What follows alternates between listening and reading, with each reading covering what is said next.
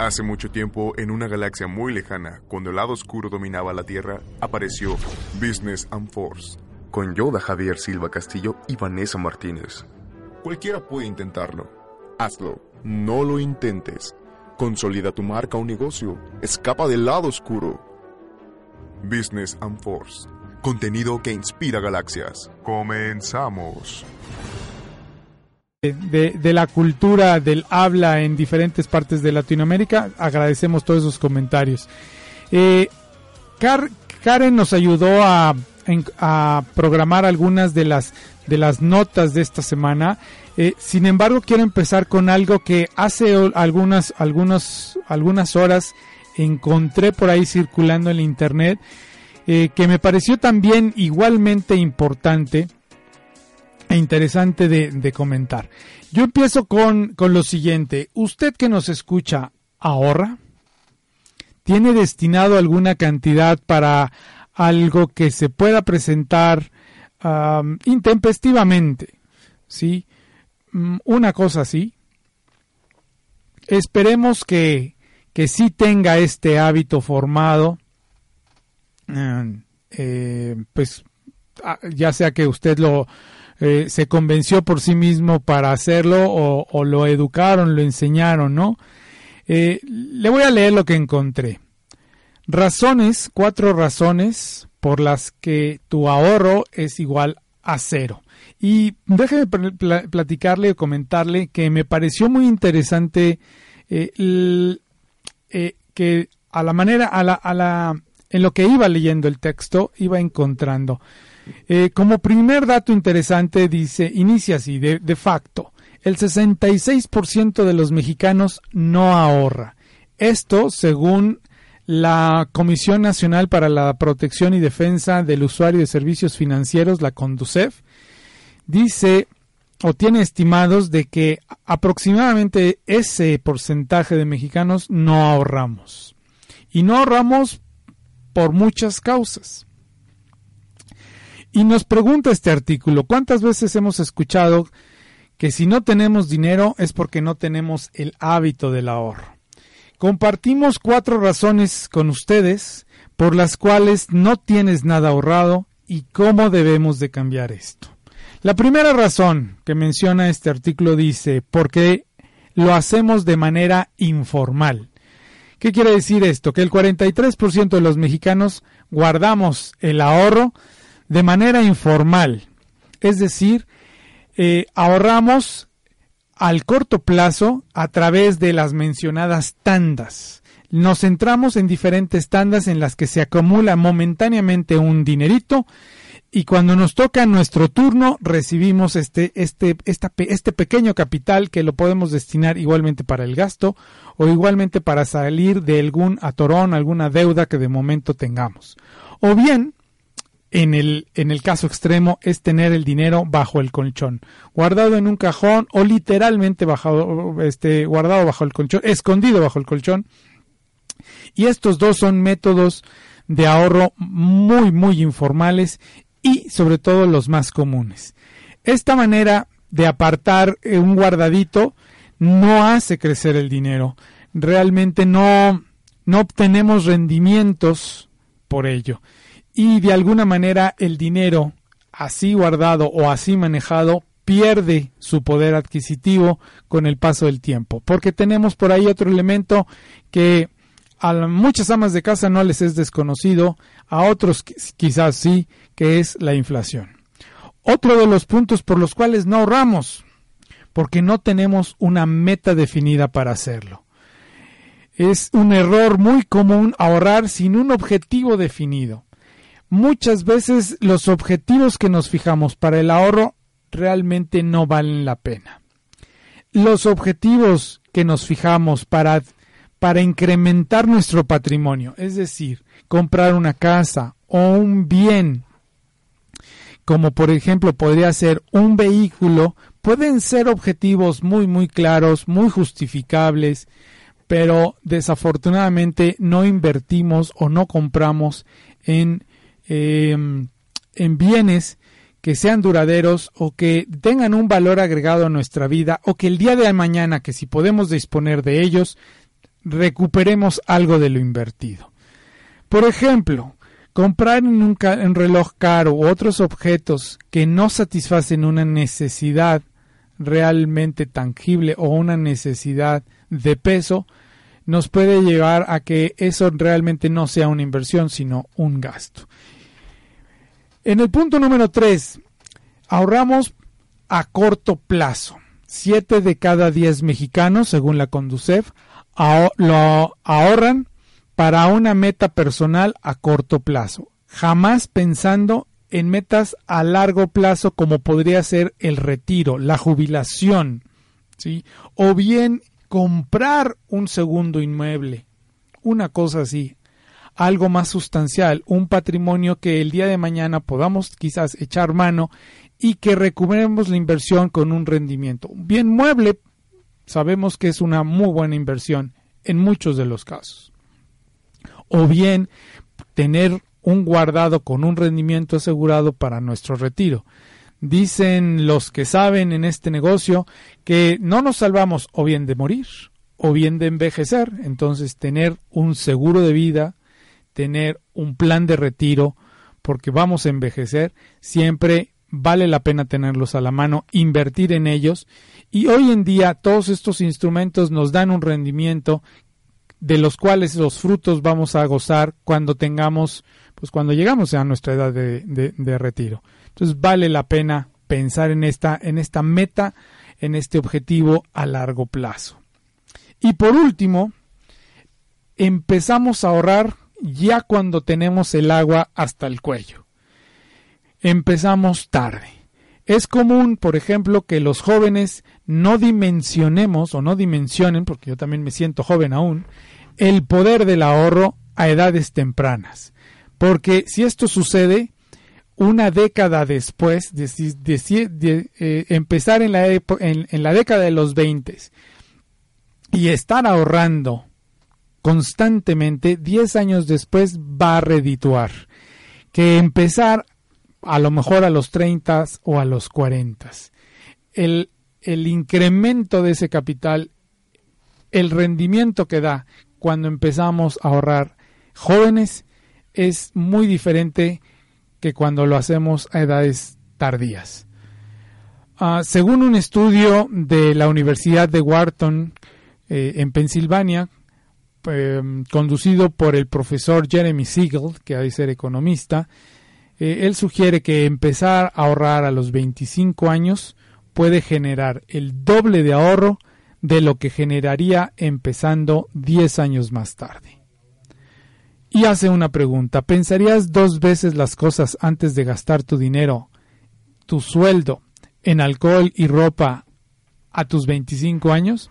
Esta pregunta obviamente está dirigida para el segmento de los jóvenes que nos están escuchando. ¿Cómo lo ve usted? Entre otras de las notas que les tenemos preparados, habla sobre pues lo que nos espera en el buen fin. ¿sí? Eh, muchas gracias, muchas gracias. Ahora le damos la bienvenida a Controles a Josué Iglesias. Para los que para los que nos escuchan fuera de México, porque sí lo hay, eh, déjenme explicarles, vamos a contextualizarlos.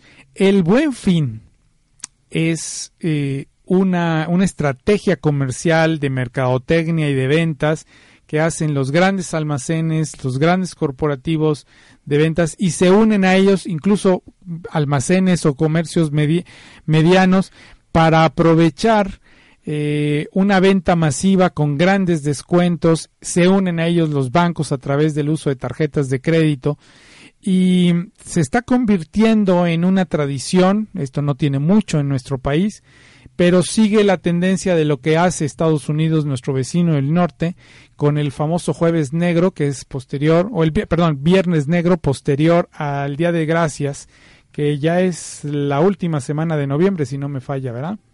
Si no me falla la memoria. Entonces, el buen fin es una se asemeja a lo que viven en Estados Unidos con el famoso Viernes Negro.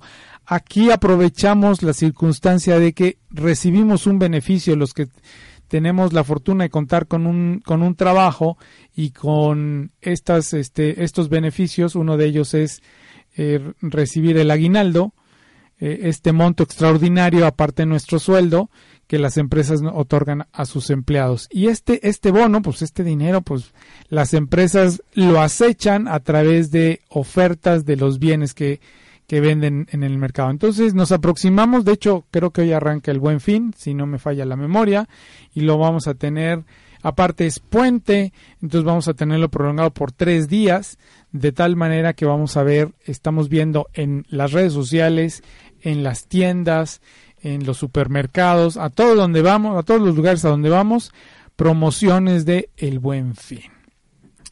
Yo lo más desde aquí, desde su programa Business and Force, no nos queda más que informarlos a ustedes y sugerirlos que sugerirles que hagan la mejor compra, estiren su dinero si ya les empezaron a dar el aguinaldo a las personas que nos escuchan en México.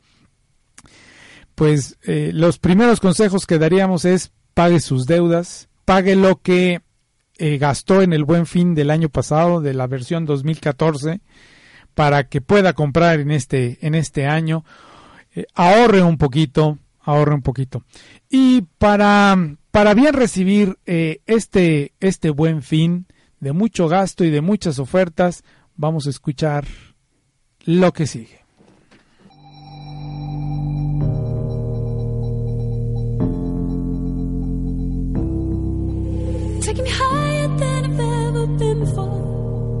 I'm holding it back, just wanna shout out, give me more. You're just a hideaway, you're just a feeling. You let my heart escape beyond the meaning. Don't even I can find a way to stop the storm. Oh, baby, it's out of my control, what's going on? But you're just a chance I take to keep on dreaming. You're just another day that keeps me breathing.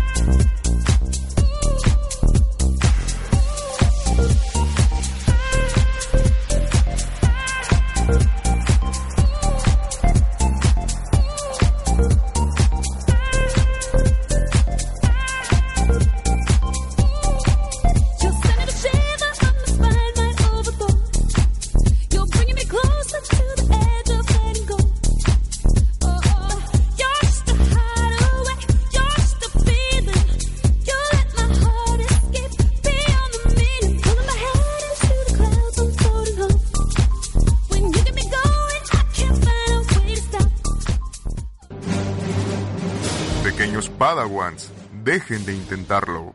Si crecer quieres, Business and Force. Escuchar debes. Escapa del lado oscuro. El maestro Yoda y Vane Martínez regresan con más Business and Force.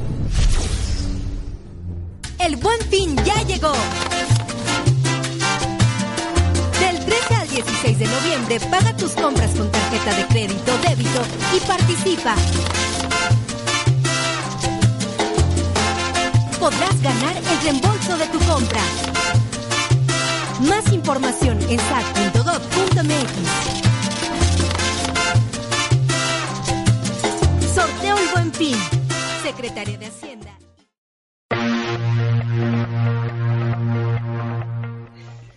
Pues ahí lo tuvo usted, lo va a escuchar posteriormente en el podcast, también lo escuchó acá hace unos segundos, el buen fin, el buen fin. Dos preguntas para concluir este, eh, este tema. ¿Cómo lo vas a pagar?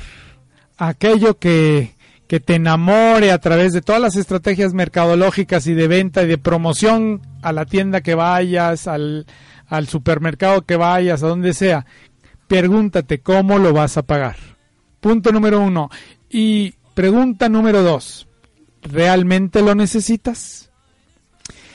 Y, y miren, los mercadólogos y los encargados de publicidad y promoción, eh, no solo en este tipo de eventos, en cualquier, en cualquier negocio y en cualquier otro tipo de eventos donde haya dinero en el mercado en este momento, como lo hay, encuentran siempre la estrategia, la palabra, la manera de, de que usted se lleve aquello que finalmente no necesitamos.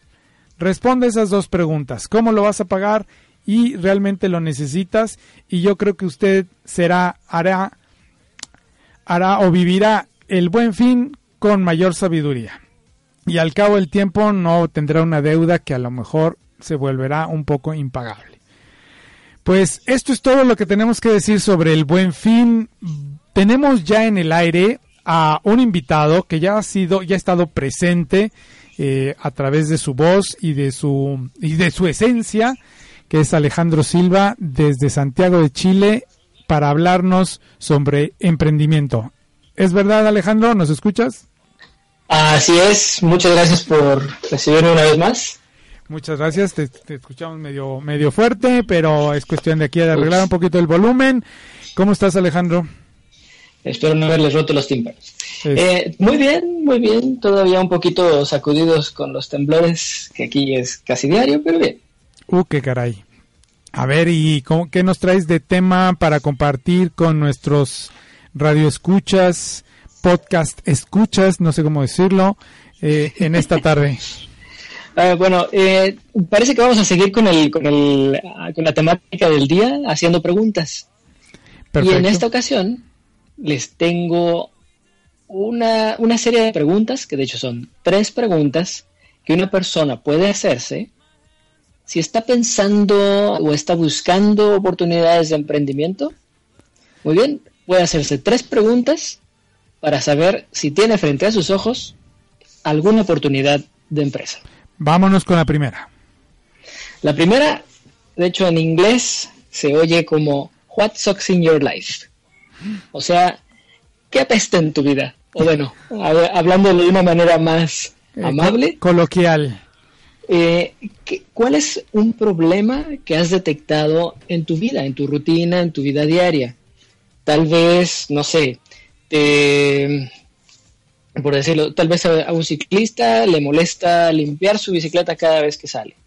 Eh, o tal vez alguien, algo más sencillo, eh, tal vez una persona detecta que todos los días le cuesta trabajo encontrar las llaves de su casa antes de salir.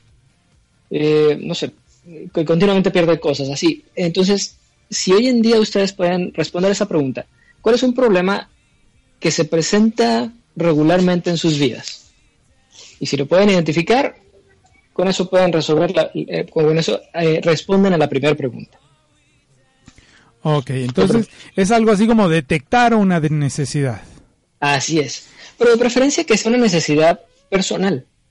Porque ese también es un buen motivante, como lo vamos a ver en las siguientes dos preguntas. Claro, así como lo mencionaste, esto de perdemos constantemente las llaves o tenemos ahí una fuga de recursos porque no sabemos administrar nuestro dinero, una cosa así, Así una es. necesidad. O, o no me gusta planchar mi ropa. Continuamente es un problema para mí. No sé, cosas por el estilo, ¿no? Claro, claro. Eh, cualquier cosa que, que influya en tu rutina, en tu vida diaria, y que por alguna razón no estás contento con ello. Ok, vámonos con la segunda. La segunda pregunta es bien interesante porque dice así, ¿es un problema solamente tuyo o es un problema que compartes con más gente? Ah, eso está muy interesante. A ver, a ver, a ver, profundicemos. En, en inglés es Does it suck only for you or for many other people? Y eso es bien interesante porque si encuentras una necesidad que solamente te afecta a ti y más adelante tratarás de resolverlo, ah, solamente tienes un cliente, tú. Exactamente. En cambio, si sabes o puedes detectar que muchas personas comparten la misma necesidad, tienen, sienten la misma frustración de enfrentarse a la ropa sin planchar, a la bicicleta sucia, a las llaves perdidas, entonces tal vez tienes una oportunidad. Estamos hablando de que podemos considerar que por ahí hay mercado para que esta idea, una vez que florezca y se materialice, no, no subsista con un cliente, sino con varios. Así es. Efectivamente. Ok. Y me imagino que la tercera pregunta va en relación con lo que has hablado con estas dos primeras, ¿no? Sí. La tercera pregunta, esa es muy personal, que cada uno, si estamos pensando en un emprendimiento, debería contestar. Y también debería contestarlo de una manera muy, muy honesta. Porque la tercera pregunta dice, ¿estarías dispuesto a dedicar tal vez tres años tratando de resolver el problema y además vendiendo la solución? Vaya, vaya, eso está, digo, es bas- es bastante impersonal y, y pe- pe- perdón, es bastante personal, pero también pone como que un dedo en la llaga y en, y en la mente, porque le pone ahí un elemento de temporalidad y sobre Así es. todo de disposición al esfuerzo durante ese tiempo, ¿no? Así es, porque creo que todos hemos pasado por una situación en la cual nos quejamos de los baches en las calles, del mal alumbrado, de cualquier otra cosa que tal vez podemos, eh, que tal vez podemos o no resolver de alguna manera. Y, por ejemplo, no sé, el alumbrado, los baches, qué sé yo, tal vez no está en nuestro alcance directo. Tal vez podamos pensar, ah, voy a idear un sistema para que nunca se me olviden las llaves ni a mí, ni a mi vecino, ni a otras 20 personas que conozco que tienen ese problema. Muy bien, qué bueno que, que puedas identificar el, el problema, pero ¿estás dispuesto o quieres dedicarle el tiempo, el esfuerzo, posiblemente el dinero, para invertir en desarrollar una solución y además mercadearla, o sea, llevarla y venderla? Porque es muy fácil, puede ser bastante sencillo detectar una solución, pero dar ese paso en el cual realmente te comprometas contigo mismo a resolver el problema y llevarlo al mercado, ese es un paso bien grande que no todos eh, lo pueden cumplir. Y no está mal que no lo cumplan. O sea, simplemente, si, si por alguna razón dices, ok, es un problema, pero no me apasiona como para dedicarle un par de años, está muy bien. O sea, a- Qué bueno que lo estás detectando en ese momento y no dentro de dos años en los que ya le has invertido tiempo, dinero, esfuerzo y digas, oye, esto no era lo mío. Claro, claro. Sí, efectivamente. O sea, eh, la pregunta, como bien dices, es personal. Implica el tener en cuenta que los resultados de tu idea, para que una vez que la, la lleves a tratar de materializarla, no van a ser inmediatos, que va a requerir de ti mucho esfuerzo, esfuerzo físico, mental, eh, esfuerzo eh, en, en- en términos de recursos materiales y monetarios, financieros, eh, lo que hablabas de meterle incluso dinero, Sí, sí. Y tiempo en sí, que es un recurso. El, el, el soportar las subidas y bajones de los resultados que vayas obteniendo en el día a día. Eh, tolerar la frustración, afrontarte a situaciones en las que para el despegue oportuno de tu negocio eh, de pronto se presentan circunstancias que te impiden que ese despegue se dé como lo habías planeado, ¿no? La realidad a veces es. golpea más fuerte que, que lo que tenemos concebido en la mente, ¿no? Así es. Y, y es que también esas tres preguntas tienen, tienen uno- un orden y, y un origen bien interesante. Porque a veces nos encontramos con gente que quiere, que dice, quiero emprender. Pero, y si le preguntas, ¿haciendo qué? No lo sé, quiero tener un negocio. Ups, espera. Es muy importante que tengas una motivación personal.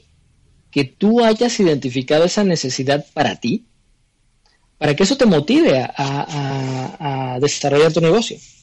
Porque si tomas cualquier otro negocio de cualquier otra cosa que tal vez no te apasiona, ¿qué tal si, no sé, a una persona le encantan, sigamos con el ejemplo de las bicicletas, le encantan las bicicletas y le fascina conocer de ellas y por alguna razón decide invertir en una franquicia de hamburguesas? Hmm. Claro.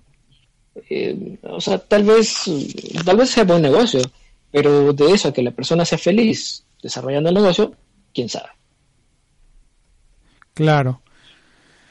Claro, claro. Bueno, y, y- y realmente son estas tres preguntas, nos ubican desde un inicio y hasta un final en lo que es el proceso de emprendimiento de cualquier que sea, de cualquiera que sea el negocio o el producto, el servicio que, que queramos, en el cual nos queramos involucrar como emprendedores. También nos, ubica- o sea, hace primero un llamado de atención a la persona desde el momento, desde el, desde el plano personal, es decir, ¿estás dispuesto a pasar todos los sinsabores, pero también los triunfos que, esto conlleva, ¿no? Sí, sí. Sí, sí. Creo que, que- creo que son bastante alentadoras, pero también ubicadoras de, del, del momento em- del, del emprendimiento que se quiera llevar a cabo. Así es. Ok. Así es. Alejandro, ha llegado, eh, digo, ya, ya tenemos un poco el tiempo encima. Te agradecemos tu participación. Eh, ¿Algo que quieras agregar? ¿Tus, tus redes Eh, sociales? Eh, no, bueno, primero que nada les quiero agradecer por, por haberme invitado una vez más. Me pueden encontrar en redes sociales, estoy en Facebook, Twitter, Instagram, en cualquiera de los dos, es- ya sea el nombre de la, de la red social, diagonal, I am Alex Silva, todo separado con guiones bajos. Perfecto. I am Alex Silva. Ok. Hay unas fanfarrias para Alejandro, po- este, que te dedican nuestro, nuestro produc- coproductor y controlador, Gracias. Josué Iglesias, hasta que van hasta, hasta Santiago de Chile. Desde allá, Alejandro Silva hace esta, esta intervención, eh, pone sobre la mesa estas tres preguntas que vale la pena profundizar en ellas y una vez encontradas las respuestas, lanzarse, lanzarse, acción, acción, acción y lleve a cabo usted el emprendimiento que más, que, que más le sea a propicio para usted. Muchas gracias Alejandro nuevamente y pues que todo vaya bien, este, suerte también para enfrentar a los temblores. Muchas gracias, nos escuchamos en otra ocasión. Ok, Saludos. hasta saludos, hasta luego. Hasta luego. Eh, en un momento más continuamos para hablar sobre unas notas, todavía una nota más que tenemos eh, sobre la mesa y para pasar a nuestra última sección porque tenemos otro invitado eh, que también ya forma parte de los especialistas de este programa de Business and Force, que es eh, Andrés Ábalos y un tema alrededor de la tecnología. Whatsappitis aguda. Inflamación de los dedos y ojos por tanto textear. RTW, una radio multimedia. Te quiero RTW y tú a mí. Somos una radio.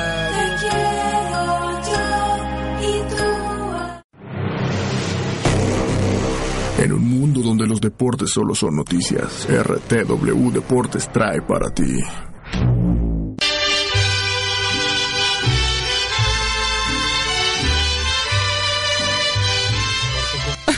Pues bien, ya estamos de vuelta y como ya lo mencionamos desde... El llanto se hace presente. Desde comienzo del programa, bien, pues eh, estamos festejando el poco más de un año que llevamos ya en este programa. Ya lo habíamos hecho en un programa anterior, pero no de esta manera. Eh, de parte de todo el equipo de RTW, agradecerle al, al único noticiero de RTW Deportivo que tiene. Muchas felicidades a todos los que hace posible, desde Jazz, Karen, Daniel y Héctor que empezaron este proyecto, hasta los nuevos, mi querido Mayo, Gerardo, Alex que no está con nosotros y algunos cuantos más. Ganaron mis corrido. taqueros de balas. Somos el nuevo Atlas. Mi abuelita y yo le metemos más puntos a la defensa de los gigantes. ¡Qué vergüenza con lo que estamos escuchando de fondo! le, le pusieron música para que hable de ese tipo de deportes a mi querido padre, para que se sienta a Como gusto. en casa. A ver, continúa. Déjenme en paz, desgraciados. Y el Chivas B, ah, perdón, el Dorados. ¿De dónde es Dorados? De Sin- Sinaloa. de Plomazo Sinaloa. por ti saliendo, güey. De, de Sinaloa. Güey. Te recomiendo que agarres un Tiene- chaleco antibalas antes de irte aquí. Lunes, miércoles y viernes, de 6 a 7 de la tarde, escucha Tiempo Reglamentario por RTW. El arte emerge cuando hablamos de él. Las 10 de con Néstor Rocha y Estefanía Díaz de León. Todos los viernes a partir de las 7 de la noche. Una coproducción entre RTW Red de Medios y RGB Arte para Todos.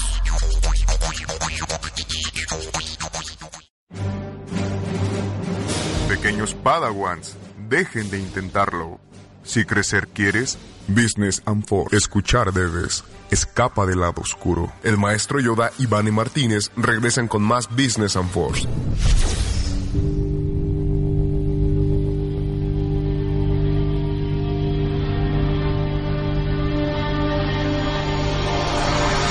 No, I wrong. Left your. Nuevamente unas felic- felicitaciones a Vanessa Martínez que no nos acompaña en esta emisión del día de hoy eh, porque está en su graduación como máster en finanzas después de dedicarle mucho tiempo, mu- mucho esfuerzo. Eh, se le aplaude este, este esfuerzo y el día de hoy que, re- que recibe su, su título de maestría. Continuando con las notas que preparamos para usted que nos escucha, si usted vive en México, vale la pena tomar en cuenta a lo que tiene que decir el Banco Central de nuestro país, el Banco de México, porque eh, como parte de una economía global estamos sujetas a muchas convulsiones de los de las decisiones económicas que toman los países más poderosos del, del mundo, como es Estados Unidos, el posible incremento de las tasas de interés que, bueno que Estados Unidos ha anunciado que probablemente se vengan en, en el mes de diciembre. Eh, esto traería algunas consecuencias económicas también para nuestro país, sobre todo en términos de inversión y quizás de la deva- devaluación de la del peso frente al dólar. Eh, en una nota que publica el día de hoy el economista, dice, menciona que es importante tener y observar la depreciación del peso porque este puede generar riesgo de inflación en los meses y en los años por venir y afectar las consideraciones de crecimiento que ha estimado tanto el Banco de México como el gobierno para por lo pronto el, el año 2000, el 2016. Eh, la idea es mantener las tasas de interés, la tasa de interés interbancaria eh, en el nivel que se, que se encuentra actualmente, que es del 3%, en virtud de que estimó que la postura monetaria vigente es conducente a afianzar la convergencia de la inflación a la meta permanente también del 3% de crecer, perdón, de crecimiento en el año entrante. Aunque el cuerpo colegiado consideró que el balance de riesgos para la inflación permaneció estable frente a su reunión previa, advirtió que un debilitamiento del peso mexicano ante un nuevo deterioro en las condiciones de los me- mercados externos podría afectar la formación de precios y de sus expectativas. ¿Qué quiere decir esto? Traducido en palabras que podamos todos entender, es el hecho de que si hay un incremento en las tasas de inflación, de perdón, en las tasas de interés, la inflación podría dispararse de tal manera que podría alterar la estabilidad de precios que en algunos sectores vivimos. Eh, y las estimaciones, muchos, bueno, vamos a ponerlo así, algunas empresas toman esta como en consideración esta estabilidad de precios para hacer sus presupuestos anualizados o incluso más allá de, de- un año regular, un año fiscal, eh, eh, eh, en base a estos precios para el futuro. Entonces, si estos, los incrementos de precios se, se dejan ver en el mercado próximamente, pues estos presupuestos quedarán inoperantes. ¿sí? El punto es, hay que tomar en cuenta las decisiones que toma el Banco Central en términos de, eh, de la depreciación del peso y de las tasas de interés. Y también lo que hacen otras economías al respecto. Debo de confesarles que sí me hace falta mi compañera Vanessa. Es, eh, es, es difícil, es arduo llevar el, conducir el programa uno solo. Eh, incluso para el que nos escucha seguramente se aburre nada más de escuchar un solo, una voz. Pero sí, sí, sí se le extraña y si nos estás escuchando, Vanesita, mm, te extrañamos. Seguramente tus fans, que ya tienes por ahí acumulados bastantes, estarán pidiendo en este momento a gritos escuchar tu dulce voz. Muy oportuna la intervención de nuestro amigo coproductor y controlador Josué Iglesias. Aprovecho la oportunidad para hacerle una invitación a usted que nos escucha, ya sea que lo esté haciendo en este momento o lo haga posteriormente. Vamos, estoy hablando ahorita en vivo, pero si lo hace usted cuando escuche el podcast, que nos haga llegar sus comentarios, realmente son muy valiosos. O a lo mejor usted quiere escuchar algún tema en particular eh, alrededor del mundo de los negocios. Recuerde que aquí tratamos, nos vamos por la vía de, hab- de hablar de los negocios desde el punto de vista del marketing, de las finanzas, de lo laboral, eh, de la economía. No somos expertos, pero traem- eh, traemos a, la mesa a expertos, a personas que están en la banca, que están en la academia, que están en el comercio. El día, le, adelanto, la próxima semana tendremos una invitada, una emprendedora local eh, que se ha lanzado al ruedo en el mundo, en el mundo de, ¿qué será? De la gastronomía, ¿sí? De la gastronomía y ella a través de algo que comemos mucho los mexicanos en nuestras comidas que son las salsas nos hablará de cómo le ha ido en su faceta de emprendedora.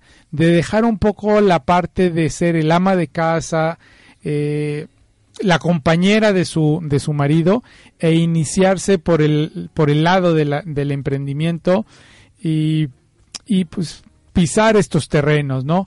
¿Qué es lo que ha vivido? Entonces vamos a tener eh, este testimonial de parte de ella y sobre todo de cómo lo ha vivido, qué, qué apoyos ha encontrado, qué barreras ha encontrado, ha superado, porque hoy vemos sus productos y ella misma la vemos rondar por esta ciudad mm, y ya en otras ciudades sus productos también se están vendiendo. Entonces, vamos a tener esta invitada. Pues le decía yo a usted, lo invito a que si nos está escuchando, nos haga llegar, llegar sus comentarios, sus observaciones, sus críticas también, pero también si usted desea escuchar un tema en particular, a lo mejor que tenga que ver eh, con la economía, con, con la fluctuación de las monedas, con el ahorro, con lo que sea, podemos tratar eh, si no de nosotros hablar de ellos, tratar de tener aquí a los expertos para que hablen y profundicen sobre estos temas, que usted nos va a hacer eh, el señalamiento para hablar de ellos. Le dejo nuestro, bueno, nuestras redes sociales, la del programa, la del programa es Business and Force, que nos encuentran en Facebook, mi Twitter personal, Javier Silva C 007. Eh, y pues también a través de la página de RTW, que es www.rtw.mx, también nos pueden hacer llegar sus sugerencias. Voy a dar paso a nuestro invitado de esta tarde, aquí presencial, que es uno de los especialistas ya eh, colaboradores de cabecera del programa y que él cubre la parte o la, esta sección de negocios, pero en, enmarcado en lo que es el área de la tecnología. Eh, buenas tardes, Andrés, ¿cómo estás? Buenas tardes, muy bien, gracias. ¿Y tú cómo estás, Javier? Muy, muy bien, muy bien. Pues realmente contento de que estés con, con nosotros. ¿Qué nos traes ahora para platicar? Bueno, pues esta ocasión eh, vamos a hablar un poquito lo que lo que es la cuestión de las nubes. La verdad es que hoy en día pues es un es una moda, es una tendencia que se está usando mucho, tanto eh, de manera personal, lo que es el eh, en los dispositivos móviles hemos manejado mucho eh, lo que son las nubes, ¿no? Sin duda, pues también lo que es la nube o el cloud es, eh, es un concepto que empezó siendo conocido únicamente en las áreas de las tecnologías de la información. Eh, de- pero esto primero dentro de las grandes empresas. Ah, y aún así está llegando ya a- al, público, ¿no? Debido a esta mayor po- popularidad, empiezan a sonar también otros conceptos relacionados con el del cloud. Ya es que lo hemos escuchado ahorita en nuestro móvil, que es el iCloud de, de- de iPhone, que es una nube que ya se genera a partir del iOS 5 y la verdad pues ha sido de muy mu- eh, gran utilidad. ¿Qué son estas nubes? A eso iba, a eso iba. A ver, pues, primero, la nube, eh, ¿qué, qué, cómo lo podremos definir en palabras que las personas que no son expertas y que nos están escuchando eh, pudieran entender de mejor manera? ¿Qué es la nube?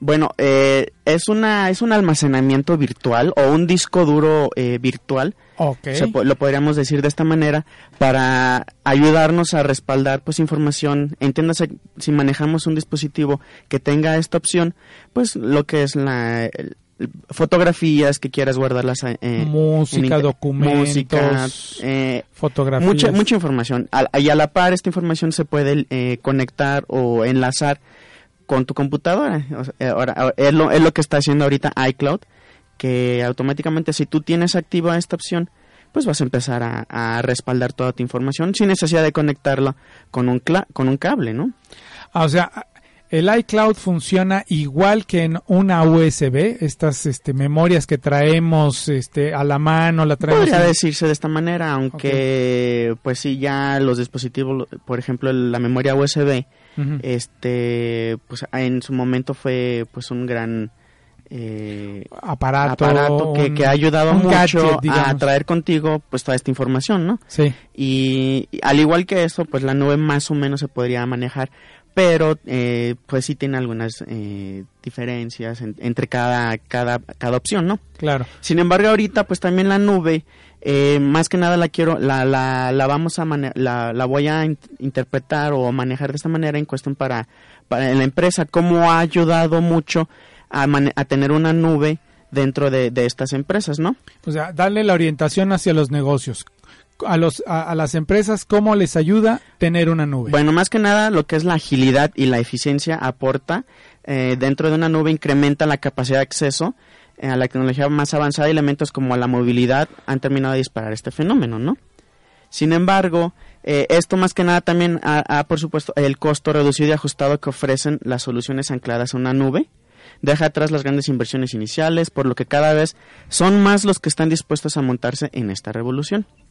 Por eh, el reino del software, por decirlo de esta manera, eh, el uso de este software como servicio, el SaaS, o por sus siglas, el- lo que es el Software as a Service, Ah, es comúnmente conocido como el cloud, pero eh, se ha disparado en los últimos años y no muestra signos de desaceleración. Según eh, lo- eh, esto, la- las compañías ya no serán quienes más gasten en soluciones eh, dentro del, del SaaS, ya que otras áreas tales como marketing, ventas y distribución serán las que más demanden estas tecnologías. Pero, ¿qué está impulsando esta demanda? Muchas compañías citan la reducción del costo total de sus aplicaciones como la principal razón para la aprobación de- de- del SaaS. O sea, ¿qué quiere decir? Que las empresas que tengan una nube contratada van a ahorrar costos a la larga.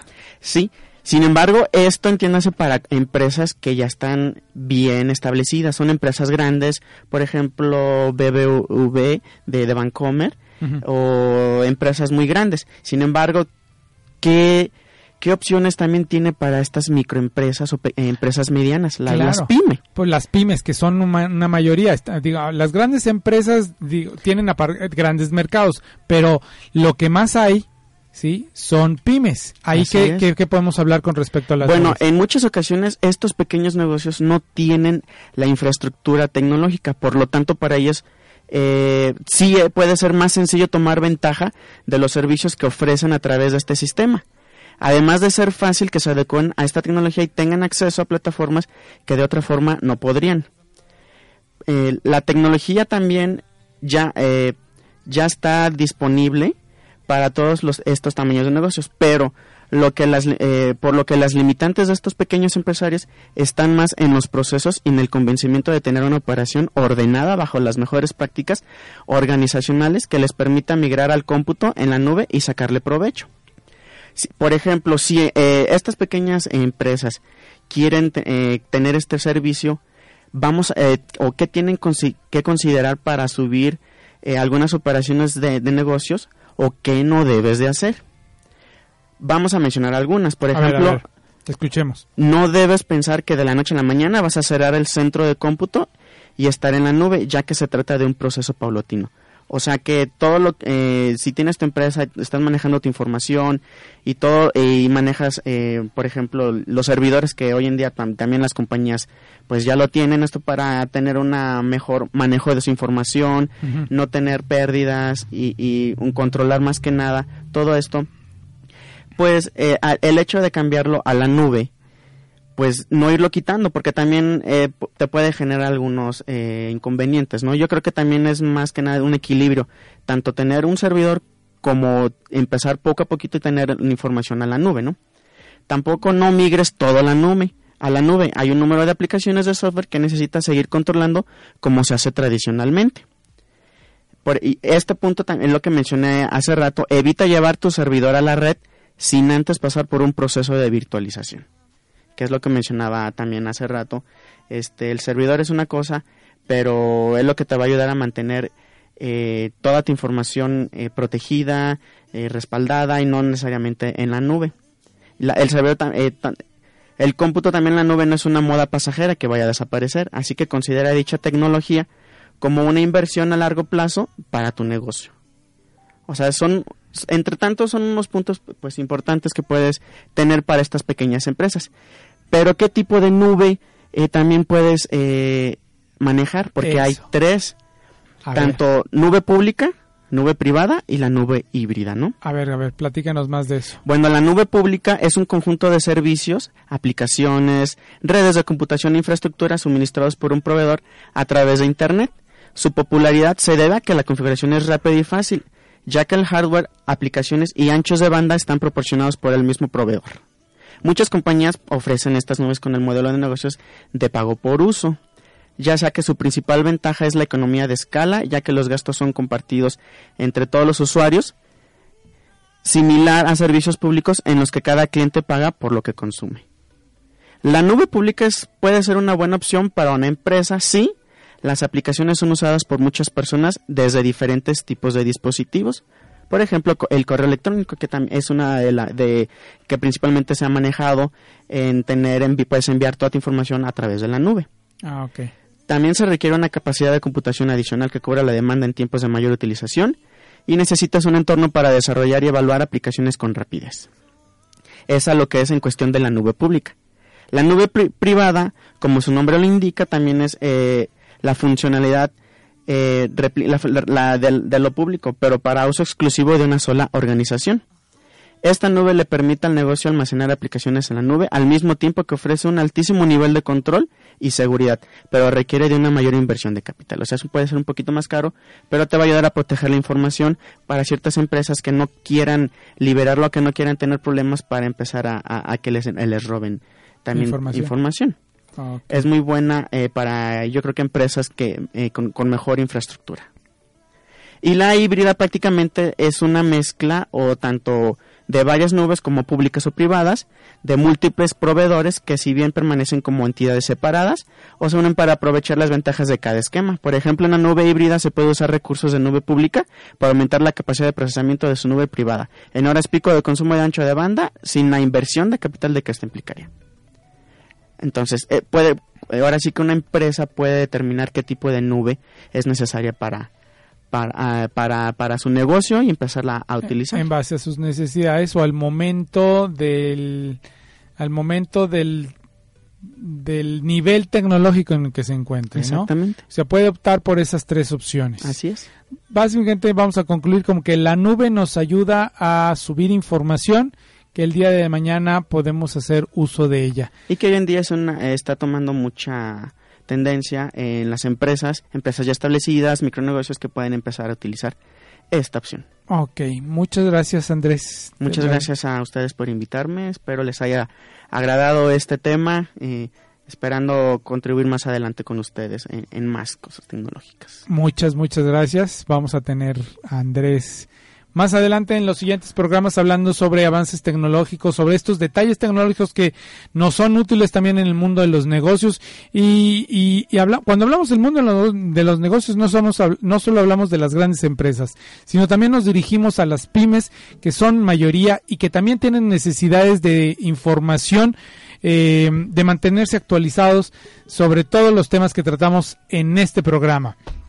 Pues se nos fue el tiempo, desafortunadamente, y ha llegado el momento de dar paso a, mm, al siguiente programa en la barra de programación de RTW. Nos despedimos, eh, si no, si no- sin antes recordarles que todos los de lunes a viernes. Usted puede escuchar a, la- a partir de las 4 de la tarde. Así pasa cuando sucede. A las, los viernes, no se olvide, de 5 a 6. Business and Force con Javier Silva y Vanessa Martínez. Y a las 6 de la tarde, los viernes, tiempo reglamentario. Esto fue Business and Force por RTW Red de Medios. Por su atención, muchas gracias. Escúchenos en el podcast y denos retroalimentación. Vanessa ya estará con nosotros la próxima semana. Hasta luego.